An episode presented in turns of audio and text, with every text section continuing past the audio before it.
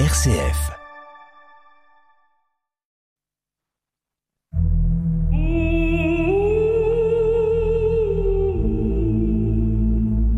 Des paroles et des pierres.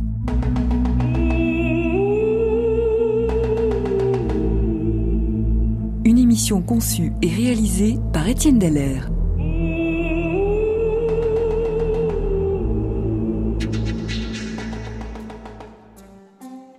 Éphèse, la cité d'Artémis a révélé certains de ses mystères depuis des campagnes de fouilles importantes réalisées depuis la fin du XIXe siècle. Merveilleux destin que celui de cette petite cité grecque, devenue au fil de l'histoire la métropole de la province romaine d'Asie. Mais il faut évoquer aussi l'Éphèse chrétienne, où l'on rencontre Saint Paul, l'apôtre Saint Jean et la Vierge Marie. Éphèse, au lieu de l'histoire de l'Église, où un concile proclama Marie Théotokos, c'est-à-dire Mère de Dieu.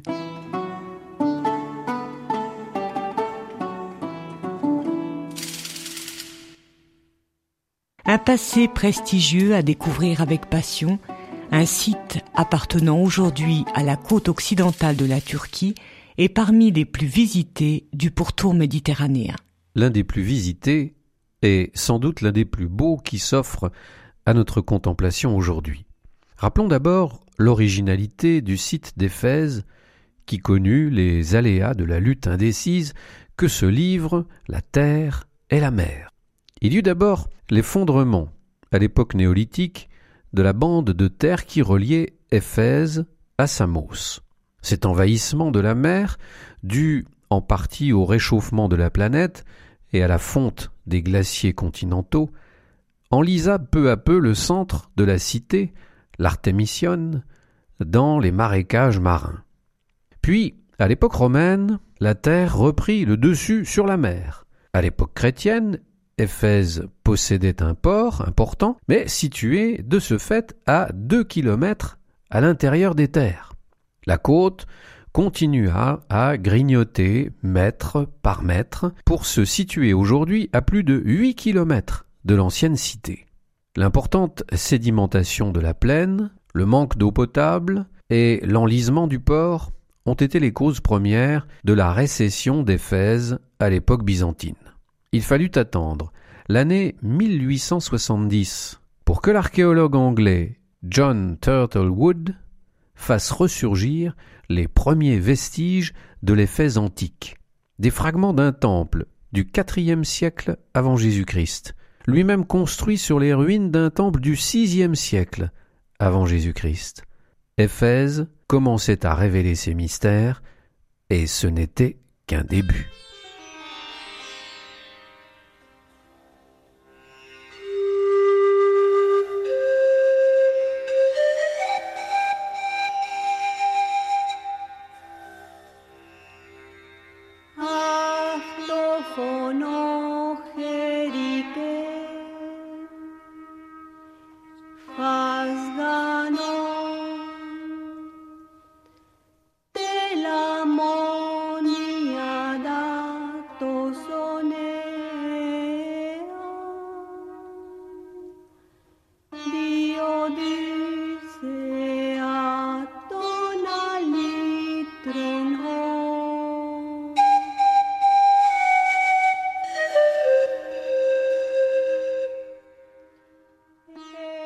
Éphèse possède un passé mythologique important.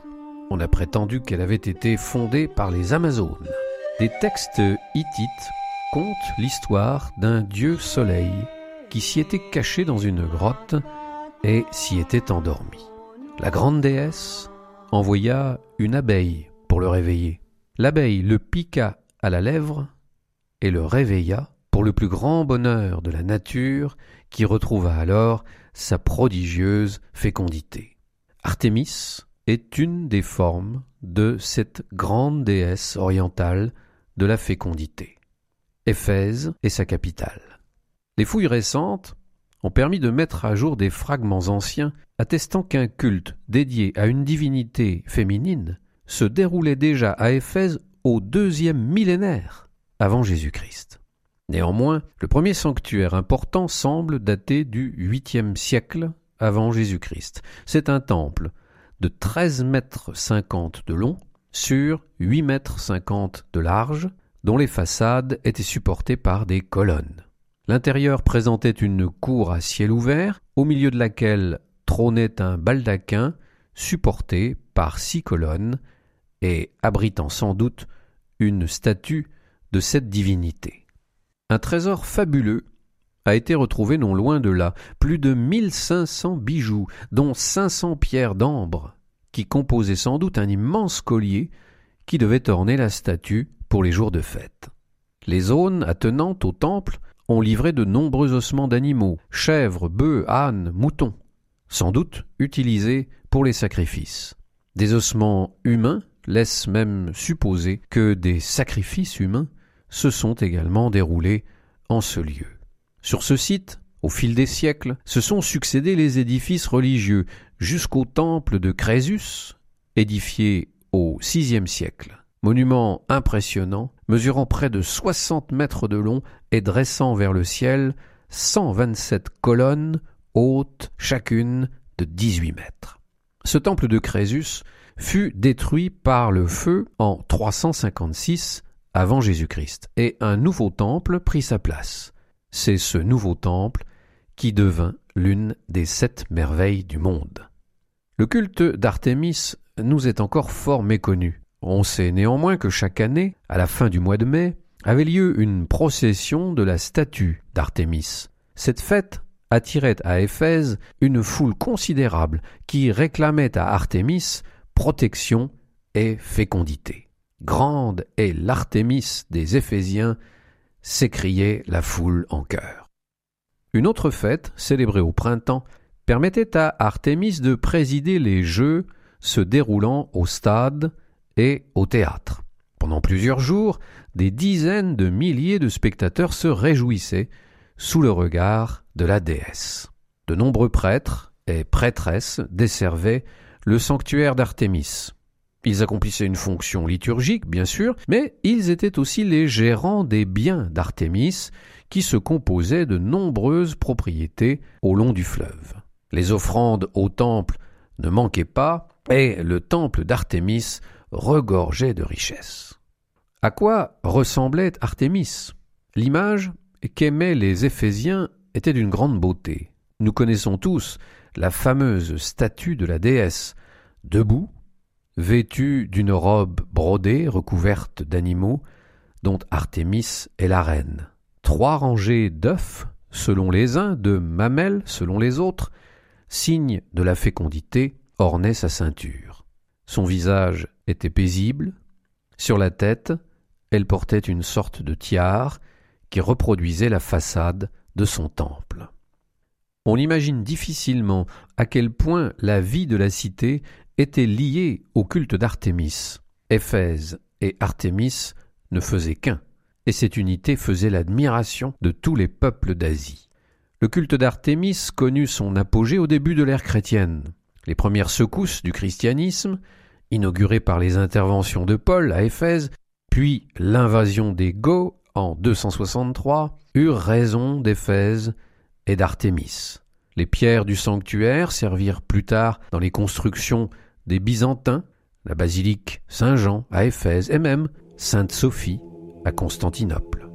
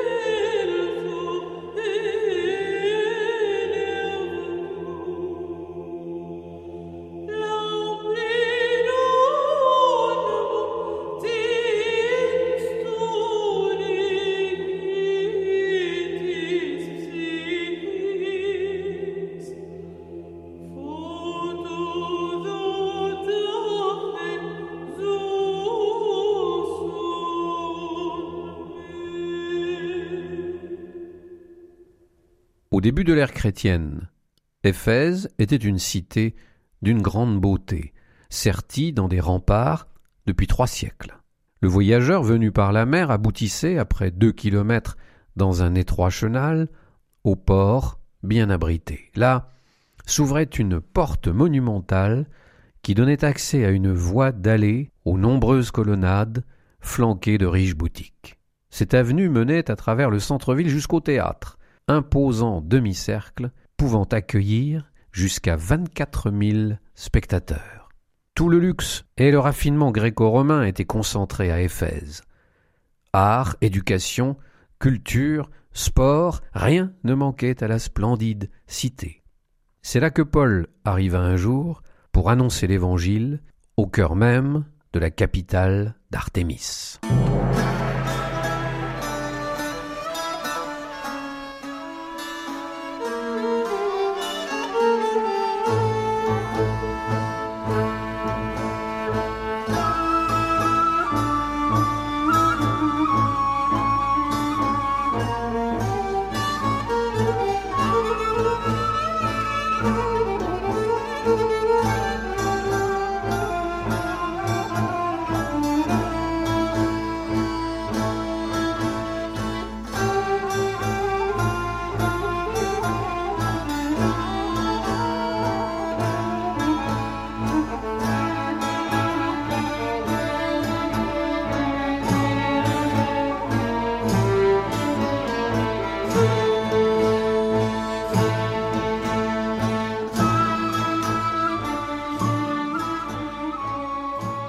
Comme souvent, Paul commence par fréquenter la synagogue et à annoncer le Christ Messie à ses coreligionnaires. On sait que les Juifs étaient nombreux à Éphèse, même si peu de traces de leur présence ont été retrouvées. La synagogue elle-même n'a pas encore été aujourd'hui identifiée.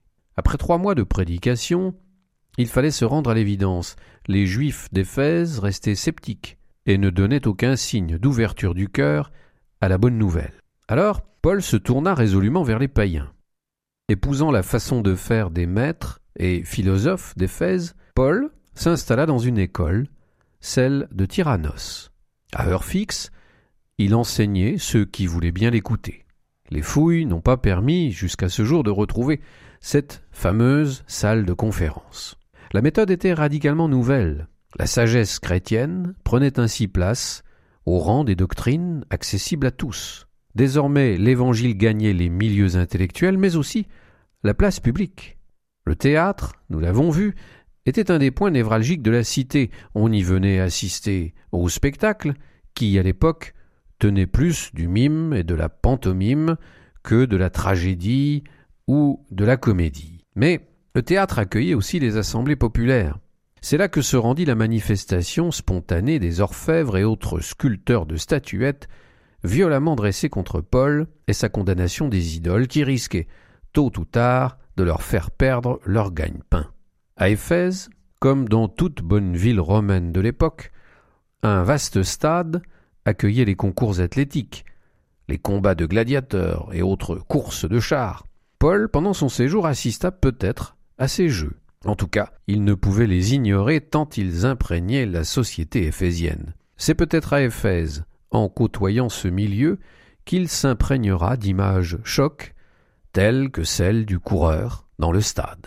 Éphèse, la magnifique, avec ses rues bordées de colonnes, rafraîchies par d'innombrables fontaines, décorées de fresques et de statues, allait être un champ d'évangélisation important pour l'Église des premiers temps. Comme le rappelle l'Épître aux Corinthiens, là, une porte allait s'ouvrir toute grande.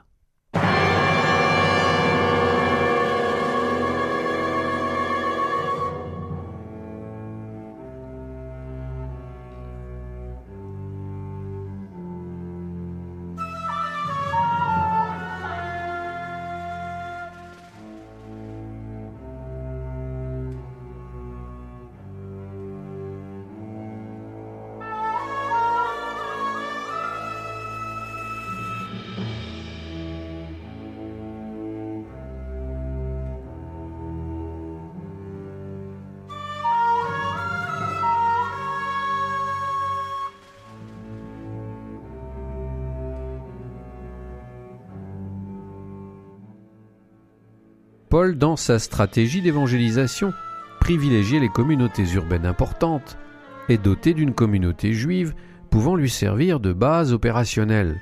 Curieusement, il ne se rendit pas de suite à Éphèse, pourtant un centre important. Mais comme le rapportent les actes des apôtres, l'évangile y avait déjà été annoncé. En effet, lorsque Paul finit par rejoindre Éphèse, il y retrouve un certain Apollos. Mais cette fois, Paul ne fit que passer. Il était en route pour Césarée. On lui demanda de prolonger son séjour, mais il refusa en disant Je reviendrai chez vous une autre fois, si Dieu le veut. Dieu le voulut, puisque Paul revint à Éphèse quelque temps plus tard, et cette fois y fit un séjour prolongé de deux à trois ans, sans doute entre 55 et 58. Peu à peu, Paul, dont la prédication semble assez discrète dans un premier temps, et ne dépasse pas les murs de la synagogue, va élargir le cercle de son rayonnement. Il devient alors au fil des mois un personnage connu, adulé par les uns, redouté par les autres. C'est ce dont témoigne le livre des actes des apôtres. Dieu accomplissait par les mains de Paul des miracles peu banals, à tel point qu'on prenait pour les appliquer aux malades des mouchoirs ou des linges qui avaient touché sa peau. Ces gens étaient alors débarrassés de leur maladie et les esprits mauvais s'en allaient. Pendant cette période, il semble qu'Éphèse soit devenue une plaque tournante de l'évangélisation. De là, les collaborateurs de l'apôtre rayonnent à Colosse, Laodicée, Hierapolis. Paul lui-même effectue plusieurs voyages en Macédoine, à Thessalonique, à Corinthe. C'est à Éphèse que Paul rédige une bonne partie des lettres qui nous sont parvenues. La première lettre aux Corinthiens, la lettre aux Galates, sans doute la lettre aux Philippiens. Il affirme, dans la première lettre aux Corinthiens, Je reste à Éphèse jusqu'à la Pentecôte. Une porte s'y est ouverte toute grande à mon activité, et les adversaires sont nombreux. Paul connut donc des moments très difficiles à Éphèse, sans doute en proportion directe avec son rayonnement. N'oublions pas que nous sommes dans la cité d'Artémis, dans un des hauts lieux de la tradition religieuse de ce que l'on appelait à l'époque l'Asie. Il fait lui-même état de ces persécutions subies à Éphèse dans sa seconde lettre aux Corinthiens. Nous ne voulons pas, frères, vous le laisser ignorer. Le péril que nous avons couru en Asie nous a accablés à l'extrême, au-delà de nos forces, au point que nous désespérions même de la vie. Enfin, il y eut l'émeute célèbre qui provoqua le départ de Paul. L'activité apostolique de Paul, son talent de prédicateur, ses charismes propres, et nous l'avons évoqué, spectaculaire, met en émoi le petit monde d'Artémis, à commencer par les commerçants qui vivaient de l'exploitation du pèlerinage. De nombreuses échoppes installées sur le parcours du temple vendaient en effet des reproductions en argent du sanctuaire, produites par un certain Démétrius. Les pèlerins étaient friands de ce genre de produits et rapportaient volontiers chez eux, en souvenir de leur voyage à Éphèse, un petit temple d'Artémis. Démétrius rassembla les artisans ainsi que les membres des métiers voisins et leur déclara Vous le savez, mes amis, notre aisance vient de cette activité. Or, vous le constatez ou vous l'avez entendu dire, non seulement à Éphèse, mais dans presque toute l'Asie, ce Paul remue une foule considérable en la persuadant, comme il dit, que les dieux qui sortent de nos mains ne sont pas des dieux. Ce n'est pas simplement notre profession qui risque d'être dénigrée, mais c'est aussi le temple de la grande déesse Artémis qui pourrait être laissé pour compte et se trouver bientôt dépouillé de la grandeur de celle qu'adore l'Asie et le monde entier. Cette agitation gagna bientôt toute la ville, et une manifestation spontanée se rendit en gesticulant jusqu'au théâtre. Pendant près de deux heures, la foule scanda Grande et l'Artémis d'Éphèse. Les autorités de la cité, alertées, dépêchèrent sur place un magistrat qui appela au calme. Éphésien, dit-il, existerait-il quelqu'un qui ne sache pas que la cité d'Éphèse est la ville sainte de la grande Artémis et de sa statue tombée du ciel? Puisque la réponse ne fait aucun doute, il vous faut donc retrouver le calme et éviter ces démarches dangereuses. Paul aurait voulu se rendre au théâtre pour défendre sa position et sans doute en profiter pour annoncer l'Évangile à une foule aussi considérable, mais ses amis l'en dissuadèrent. L'émeute s'apaisa. Chacun reprit le chemin de son échappe. Et pourtant, les sculpteurs avaient raison. Tôt ou tard, le temple d'Artémis et le culte la grande déesse disparaîtraient sous le raz-de-marée du christianisme. Cet événement est plus qu'une anecdote dans la longue histoire de l'évangélisation du monde romain. Il constitue les prémices du grand bouleversement qui s'annonce. Le monde païen commence à se fissurer et les premiers craquements se sont produits à Éphèse.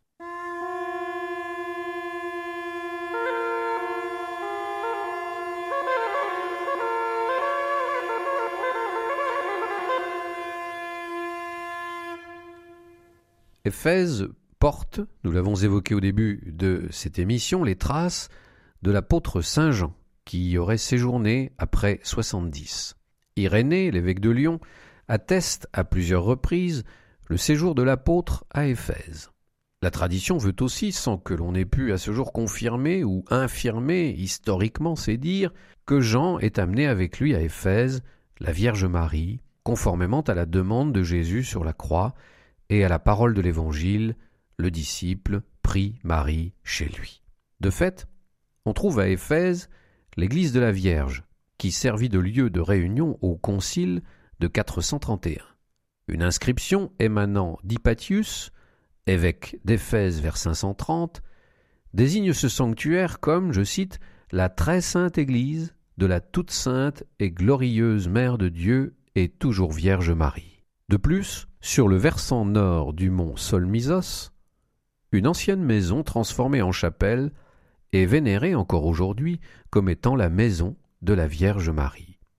Mais le texte du Concile d'Éphèse n'y fait aucune allusion. Quant à Jean, dès le deuxième siècle, une tradition plaçait sa tombe sur une colline située au nord de la ville.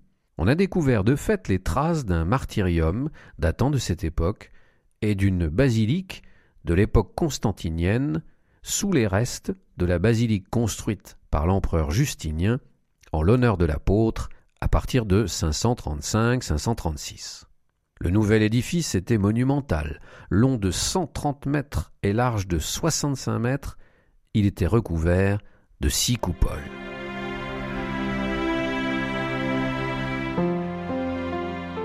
Enfin, Éphèse accueillit l'un des grands conciles de l'Église, convoqué par l'empereur Théodose II. Il se tint du 22 juin à la mi-septembre 431 dans la grande église consacrée à Marie.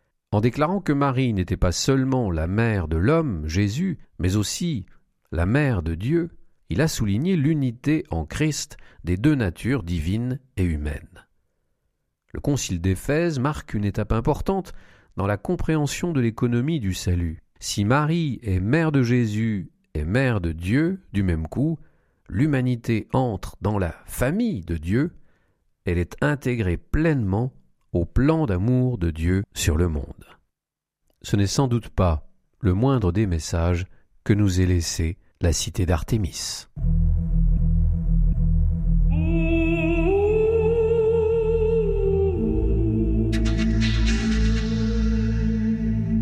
Des paroles et des pierres, une émission d'Étienne Deller.